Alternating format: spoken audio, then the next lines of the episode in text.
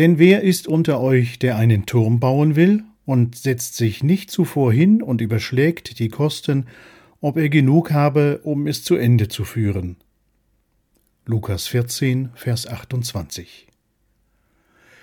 Ein Lob dem wehrhaften Bürger, ein Hoch auf den gesunden Menschenverstand, Beifall für mutigen Unternehmergeist, der der Krise trotzt. Wohntürme werden errichtet, am besten gleich mit Luftschutzkellern. Fabriken werden gebaut, denn sie versprechen Gewinn. Was wird dazu gebraucht?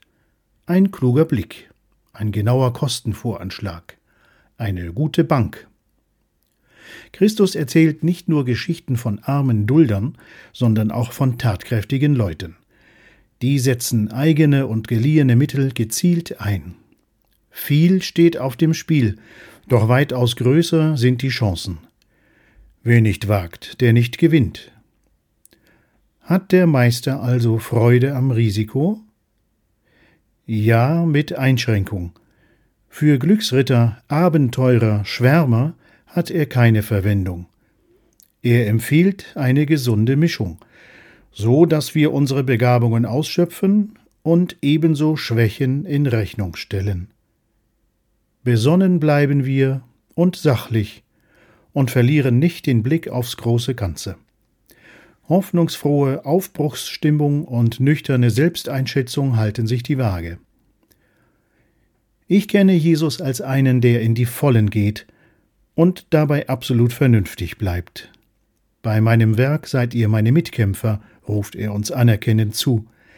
Für diese ehrenvolle Aufgabe braucht ihr sorgfältige Planung. Männer und Frauen suche ich, die dabei auch kleine Alltagsdinge ernst nehmen und Rückschläge einkalkulieren, die durch ein Stahlbad gehen und Härtetests ertragen, die mit beiden Beinen auf der Erde stehen, den Glauben verteidigen, das Evangelium verbreiten. Dieser Weg wird kein leichter sein. Es gibt keinen anderen. Wir beten, Geliebter Herr, gewähre uns Bedenkzeit in schwierigen Lagen.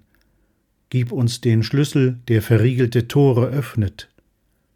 Und wenn wir dahinter neue Lebens- und Schaffensräume erspähen, dann vermittle uns schöpferische Ideen, unterstütze uns bei der Planung und gib das Startsignal zur Durchführung. Amen. Eine Andacht von Gottfried Spieth